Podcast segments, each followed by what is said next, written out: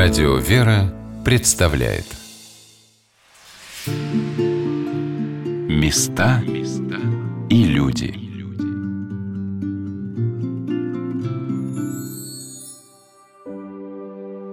Какой невыразимой красотой и богатством наполнена Северная Земля. Человеку, путешествующему по Европе, и не снилось, что таит в себе русский север – Перетекающие одна в другую сопки сменялись многочисленными озерами, а сияющее солнце сопровождало нас на протяжении всего путешествия по Североморской епархии.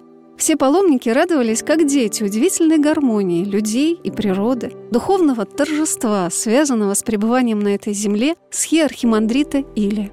Второй день приезда батюшки был ознаменован его посещением Свято-Троицкого Трифонова-Печенского мужского монастыря – этот самый северный русский монастырь был основан святым преподобным Трифоном Печенским в XVI веке. Ансамбль монастыря настолько уникален, как старинная русская крепость, что хочется посоветовать приехать сюда каждому верующему человеку, чтобы прикоснуться к сокровенной молитве древних подвижников, почувствовать, как по-настоящему строга и сурова монашеская жизнь, и как удивительно раскрывает она в людях их самые добрые, великодушные проявления – Такими внешне скромными и сдержанными показались нам монахи монастыря, которые своими трудами и молитвами наполнили невыразимой силой это место. В обители приезд батюшки стал огромным событием. Начиная с праздничной трапезы, где все с такой любовью и теплотой было приготовлено и украшено. От изящных букетов цветов на столах до потрясающе вкусных домашних угощений – батюшку Илия, епископа Североморского и Умского Митрофана, губернатора Мурманской области Марину Васильевну Ковтун, духовенство, наместник монастыря игумен Давид с братьей принимали с широким размахом и щедростью.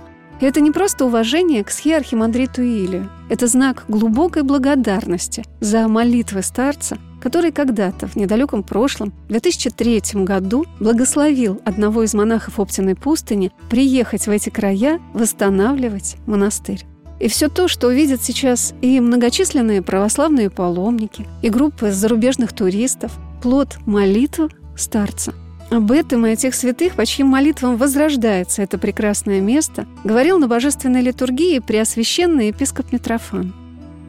Дорогие братья и сестры, все свидетели этого нынешнего события. Поздравляю вас всех как особых избранников, которые сумели поприсутствовать на этом историческом событии. О том, что Господь принимает сегодняшний день благосклонно, говорит сам факт того, ну когда еще мы могли бы встретить нашего дорогого отца Илью, как не в день Феодорита Кольского? Феодорит Кольский, он один из нашей замечательной плеяды кольских святых.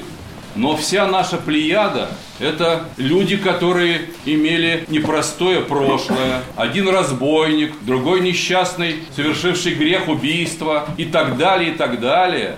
Это образцы для нас, возвращающихся из безбожной жизни. Но среди этой плеяды кольских святых есть один избранный от молодых ногтей, чистый и непорочный, Житие Феодорита Кольского, ну, это явление, когда Господь избирает прямо в чреве матери еще такого подвижника, который в 7 лет уже работает переписчиком священного писания у архиепископа Парфения Ростовского. И эти книги до сих пор хранятся в Русской национальной библиотеке. Я их видел. Последний из грешников, дьячишка Федор, книгу сию написал – это Феодорит до пострига. В 11 лет он пешком уходит на Соловки, и в 12 уже сподобляется пострига. Представляете? И потом спасается 20 лет на Соловках. Потом на 20 лет уходит сюда в пустыне. Это избранник, это ангел во плоти. В какой день какого святого мы должны были пригласить нашего батюшку Илию? Ну, конечно же, в этот день. Потому что нам всем необходимы примеры. У нас примеров много, все стены в таких примерах увешаны. Они все перед нами, эти избранники. Но иметь пример среди современников, с которым можно пообщаться, приложиться к нему и спросить благословения, и излить свои грехи, просьбы и скорби, это дорогого стоит. И мы сегодня сподобились этой благодати. Владыка Митрофан рассказал о том, как батюшка Илий благословил восстановление Свято-Троицкого Трифонова Печенского монастыря. Самое важное во всей этой цепочке событий, которые я говорю, это то, что то, где мы находимся, не стояло бы на этом месте. Так бы продолжалась та непонятная жизнь там в устье Печенги, где все кончилось вообще просто, все сгорело дотла и закончилась эта позорная жизнь. Если бы не батюшка Илия, который озаботился о том, что такая святыня должна быть возвращена, и она здесь возникла только лишь потому, что он возопил об этом как Господу, что должно быть на крайнем севере, на этих крайних рубежах нашей Родины, это твердыня, заложенная Трифоном. И тогда становится все возможным.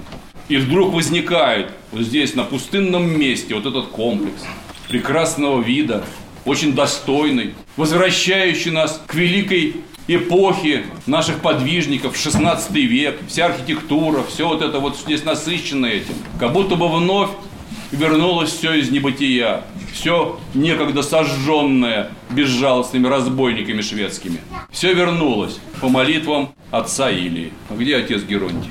Батюшка, я вспоминаю этот момент удивительный, когда вдруг у нас в епархии появился некто Геннадий, кудрявый, молодой, черноволосый, и сказал, что он будет строить монастырь. Это выглядело как некое такое безумство, наверное, и родство, может быть. Но оказалось, что у него за спиной его духовный отец, отец Илия, который благословил его и вперед сказал, на север и служи. И вот в этот день не случайно отец Геронтий здесь. Он далеко сейчас находится, строит другие монастыри. Но в этот день он вернулся. И я думаю, это очень важно, что здесь вот эта вот связь времен, вот сегодняшний день все это собралось и открылось нам, эта тайна Божия. Как созидаются святыни. Аще не Господь, то никакой град не устоит. Мы это знаем еще из Псалтыри.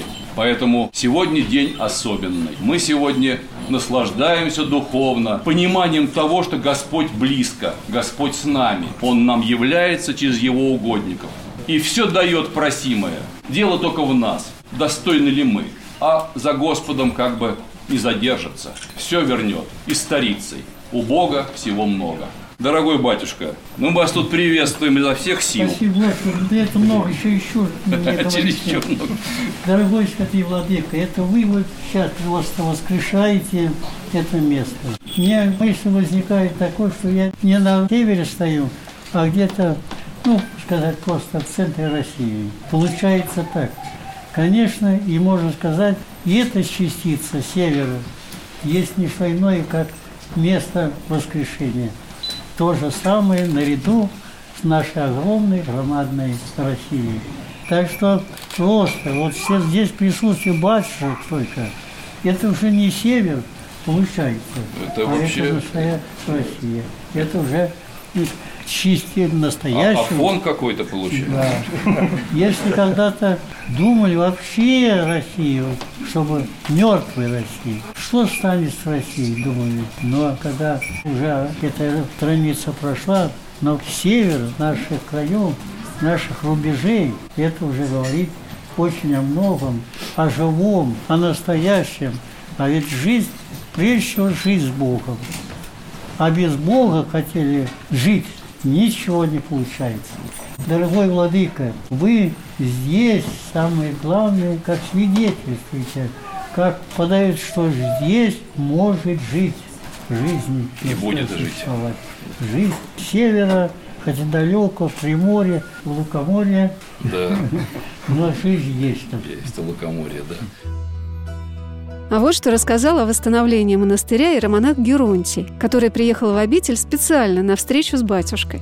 Сейчас он уже строит новый монастырь в Череповецкой епархии. Началось восстановление монастыря вообще даже не с монастыря самого. То есть мы сначала, прежде чем начать монастырь, мы заключенные построили храмы, прочее, то есть ну много. А потом только мы поняли, что есть необходимость в монастыре этого края, чтобы люди могли проснуться, потому что были в такой в греховной спячке и духовно могли проснуться. Поэтому мы посчитали, что нужно строить монастырь. И батюшка тут благословил, и мы с батюшкой, так как я сам был послушником Ултеда и пустыни, батюшка благословил ехать на север, принимать монашество и начать строительство вот монастыря. Вот Бог нам его издал построить монастыри, то есть подворье построили ну, огромное, то есть построили с десяток храмов, то есть очень много. Ну, Кольский север, он, можно сказать, сейчас как бы имеет такое вот процветание. Слава Богу, что вот так вот Божьей помощью с молитвами батюшки Ильи. Что да, вы считаете главное для человека, который на севере живет? Вы знаете, здесь много факторов. Надо иметь силу воли большую силу воли и терпения. Потому что без терпения, а вообще самое важное – это молитва. Если человек будет молиться, Господь все даст. Не будет молитвы, все напрасно. Только молитва побеждает все. Ничто иное, как только молитва. Батюшка, ну а как вот по вашим наблюдениям получилось вот монастырь? Да нет, я считаю, что все получилось. Вы посмотрите, сколько людей, сколько всего. То есть это, это, это начало. Монастырь, он молодой еще, он вообще молодой.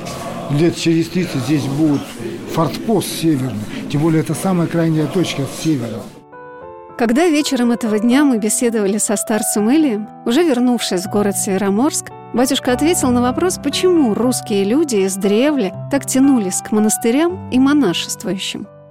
Ну, ведь тут все зависит, конечно, от веры, от веры нашей христианской, ясно. Для неверующих это, конечно, монахи, и вообще даже верующие-то, они смотрят косо на верующего, безбожник, просмоленный атеисты. Там. Ну, здесь ясно, ведь противоположно, как у нас много всего противоположностей. Свет и тьма, добро и зло, тепло и холод, радость и все ну, противоположно – так и это, тут же ясно. Господь Иисус Спаситель пришел разрушить дела дьявола. Конечно, Господь пострадал, дал нам победу свою, дал воскресенье, дал нам Пасху, дал нам все праздники, которые мы празднуем с радостью, любовью. Одним словом, мы живем то, что плодами Спасителя, которые через страдания Господь нам даровал всем миру по правде, по любви Божьей человеку и вообще Господь оставил нам еще бороться с как личными страстями, также с нападками дьявола, его всеми искушениями, потому что без борьбы нет подвига. Поэтому, естественно, тут понятие очень простое. Каждый, кто чем ближе приходит к Богу и старается спасать душу свою, тем он ищет помощи, средства для своего спасения, и он видит, как в монахах ясное, что они посвящают себя главному пути спасения, и тем более, как бы, вот они понимают, что молитва монаха гораздо выше, чем мирского подвязающий, естественно, через это для каждого глубоко верующего человека общение с монахом есть для них важное, где они находят для себя очень много в духовном плане того, что и душа как тянется их к Богу, так и к монаху. Если вот в России было 60 тысяч церквей, около, если не больше, тысячи монастырей. В Свято-Троицком Трифоновом Печенском мужском монастыре создается скит вокруг одного из самых отдаленных северных храмов при церкви князей страстотерпцев Бориса и Глеба, расположенной в приграничной зоне с Норвегией. Мы долго ехали на машинах от монастыря по какой-то удивительной территории, где не было видно ни одного селения. Лишь бескрайние, переливающиеся хрусталем озера и изумрудная зелень радовалась свету солнышка. Только иногда появлялись пары грибников с корзинами. А мне было удивительно, почему здесь, в таких красивых местах, совсем нет туристов. Храм Бориса и Глеба очень древний. Он был построен в 1565 году Кольским святым, преподобным Трифоном Печенским – но первоначальный храм, который простоял здесь почти 400 лет, сгорел во время Великой Отечественной войны в 1944 году. А сохранился тот, который был построен в XIX веке рядом. Нечасто можно увидеть в алтаре у престола Божия сокровенную молитву старца – но тут все с трепетом замерли, пока отец Илий, склонившись до земли, стоял и молился на самой северной точке нашей страны. Может быть, именно в этом и видит старец самую главную цель своих путешествий, чтобы вновь на далеких, долгое время лишенных молитвы благословения, крайних точках нашей Родины разгорелась молитвенная жизнь, которая возродит нашу землю. Недалеко от храма, вдоль живописной речки Пас, где грелись на солнышке нерпы, расположена пещера, в которой, по благословению владыки Митрофана, создается небольшой храм. И так возвышенно и торжественно. Внутри этой пещеры, вслед за батюшкой, духовенство дружно пропело пасхальный тропарь, что сразу вспомнили слова старца «Здесь жизнь есть». Христос, смертью смерть поправ, и сущим во гробе живот даровав. Христос воскресе из мертвых, смертью смерть поправ, и сущим во гробе живот даровав. Христос. Воистину воскресе! Одной из главных тем беседы, которую мне посчастливилось записать со старцем Илием – «Возрождение России». Я никогда прежде не видела батюшку Илия, всегда очень кроткого и сосредоточенного, таким воодушевленным и горячим. Он говорил о том, что для него представляется наиболее важным, актуальным в наши дни. Тем более пронзительно это звучит именно сейчас, год столетия революции в России. И должно быть, пора прислушаться к словам старца. Ой, ну что, ну, конечно, сейчас, слава Богу, я рад ведь. Я жил, когда только крушили, церкви ломали и все запрещали коммунисты. Сейчас, слава Богу, изменилось положение, но вот как говорили на обновленчество, огонь потух, а дым остался. Так сейчас, вот зачем вот эти вот гадкие памятники стоять? Он буквально Притечь Антихрист, буквально душегубец, буквально разоритель России. Это же страшно, которого дьявол хотел заменить место Спасителя всем народу России, пока вот ваш Бог – Везде вот это наставили этих памятников, улицы все показали. Это же дьявольщина. Коммунисты – это буквально сатанисты, потому что это дьявол. Он хотел совершенно убить веру в России. Если бы у нас ликвидировали памятники эти гадкие, у нас бы наладилось очень много. Они, потому что не считали нас, как и весь Запад, что мы еще прокоммунисты. И Господь, ведь это же кто, значит, нас нет чистой веры, как бы. Зачем они стоят? Вот если бы князь Владимир, когда крестился, он тут же сразу начал эти убирать идолов. А это не меньше идола, если не больше. Вот эти все памятники Ленина и подобные. Если он не убрал, то, может быть, и России не было. И Россия повернулась к вере христианской. Так и сейчас. Надо их убирать, надо демонтировать. Сегодня на «Волнах Радио Веры» мы рассказываем об одном удивительном путешествии. Посещение с архимандритом Илием, духовником святейшего патриарха всей Руси Кирилла, Североморской епархии. Батюшка Илий очень много ездит по стране. И те, кто часто его сопровождают, рассказывают, что иногда физически более сильные люди не выдерживают ритма этих поездок. Представьте, старец в течение четырех дней ежедневно совершал перелеты на вертолете по два раза в день иногда на 200, а иногда и на 500 километров от Североморска на Терский берег. Выходил в Кольский залив на военном катере Северного флота, совершал молебны, при этом ежедневно служил божественную литургию, после которой благословлял всех присутствующих в храме. Поэтому его слова, сказанные для слушателей радио «Вера», в подобных обстоятельствах поездки особенно значимы. Тем более, что они обращены к каждому с такой любовью, которая прежде всего и поражает в этом удивительном, неземном человеке. Мы должны себе приготовить к вечной жизни. И закон какой у нас? Нет другого закона, как закон Евангелия. Там, когда ее спросили, спаситель человек, подошел, что мне нужно, чтобы наследовать жизнь вечную? Господь конкретно сказал, возлюби Господа всем сердцем, крепостью помышления. То есть отношение на первом плане должна быть наша духовная, не хлеба вкуса, а Господа Иисуса. Как-то так замечательно получилось, что батюшка успел сказать обо всем. И о людях в России, и на Западе, и о воспитании детей, и о взрослых проблемах.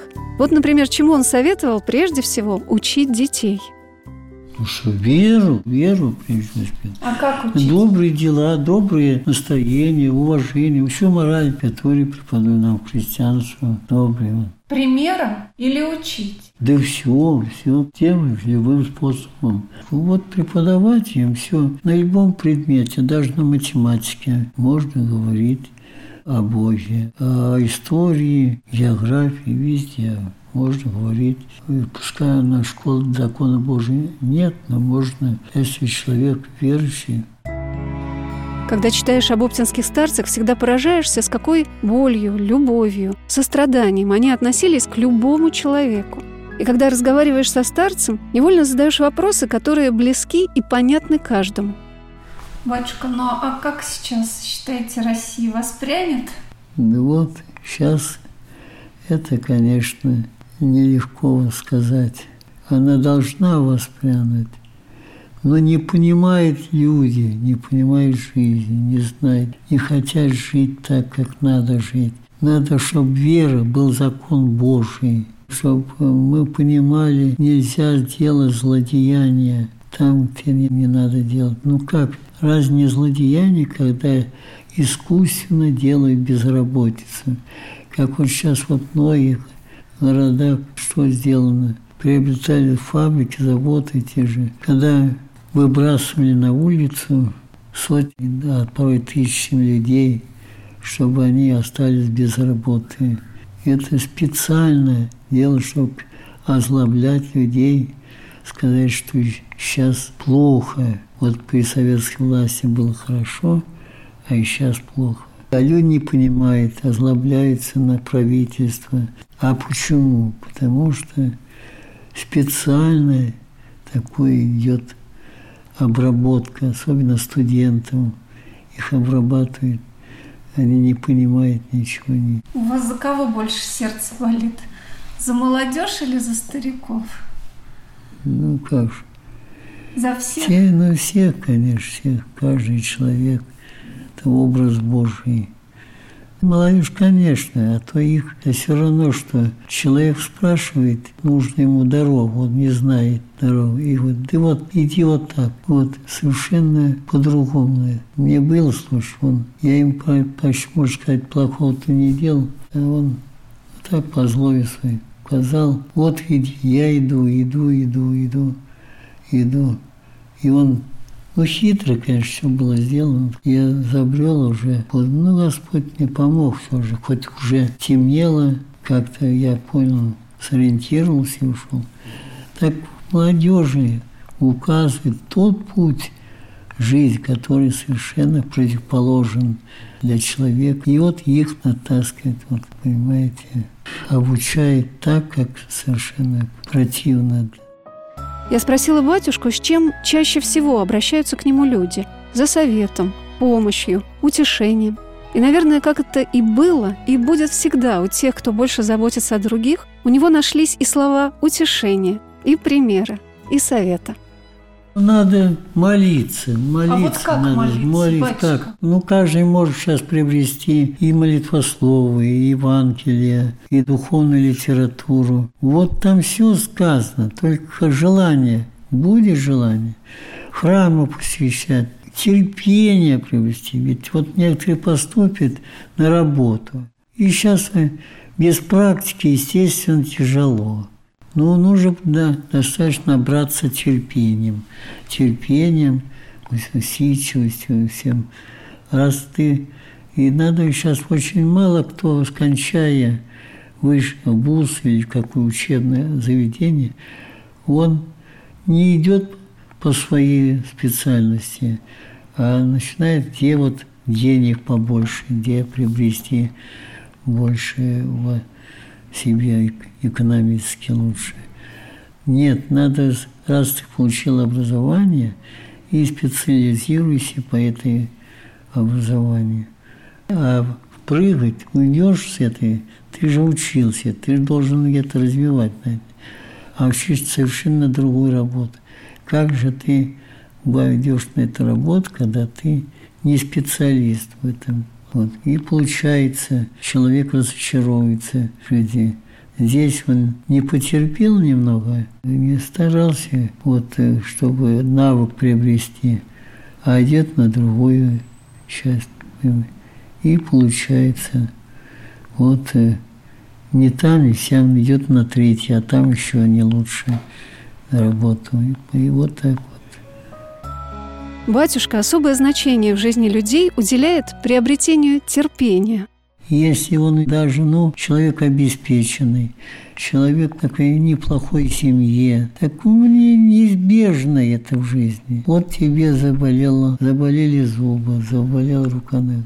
Начинаешь строить семью, вот тебе тут не получается семьей неудачной. Ну как, разводится, расходится. А что дальше? Нет, он, оказывается, опять-таки не получается одному жить. Он начинает искать выхода. И вот так получается путаница такая непонятная. Вот, из терпения. Особенно раз не по-христиански живут, получается так. Конечно, раз отходит от закона без венчания, без понимания послушания родителям, которые не благословляют на брак, они хотели бы другое устройство семьи. Ну и что ж, все идет ненормальным путем. Вот рождаются дети, порой убогие, такие дефективные, там то синдром Дауна или что-то такое, ДЦП. И вот начинает думать, что прожить счастливо, а тут столько бед. Ну как?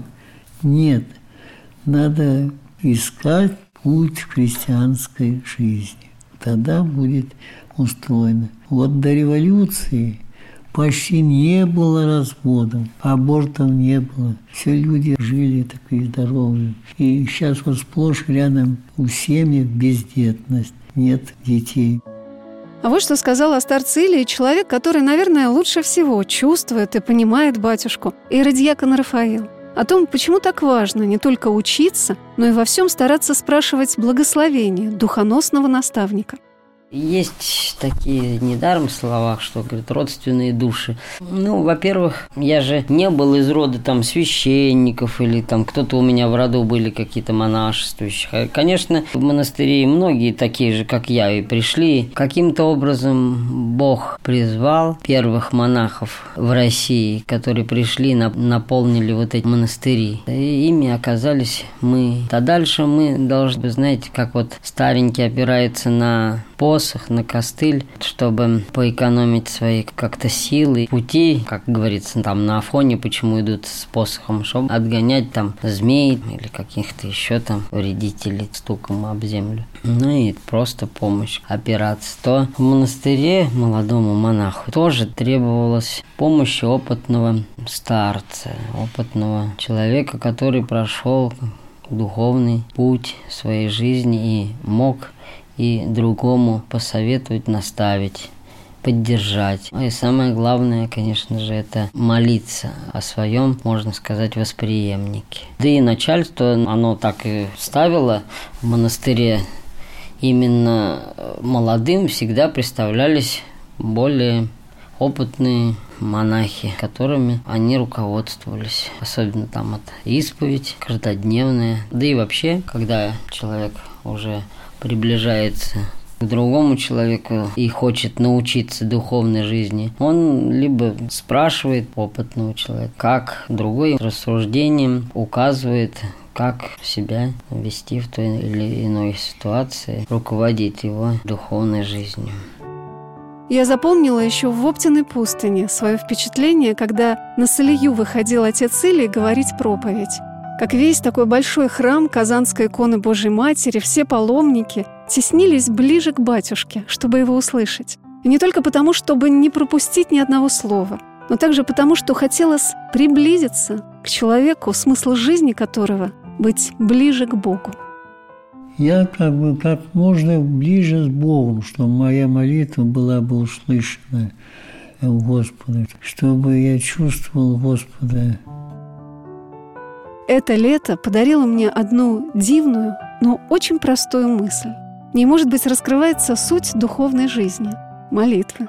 Причем открыли ее мне два разных человека – старец и почти еще ребенок. Ребенок сказал, что когда он был маленьким, Господь чувствовался как-то ближе. А когда он вырос, это чувство ушло. А старец сказал, что он всю свою жизнь стремился быть ближе к Господу, чтобы его молитва была услышана.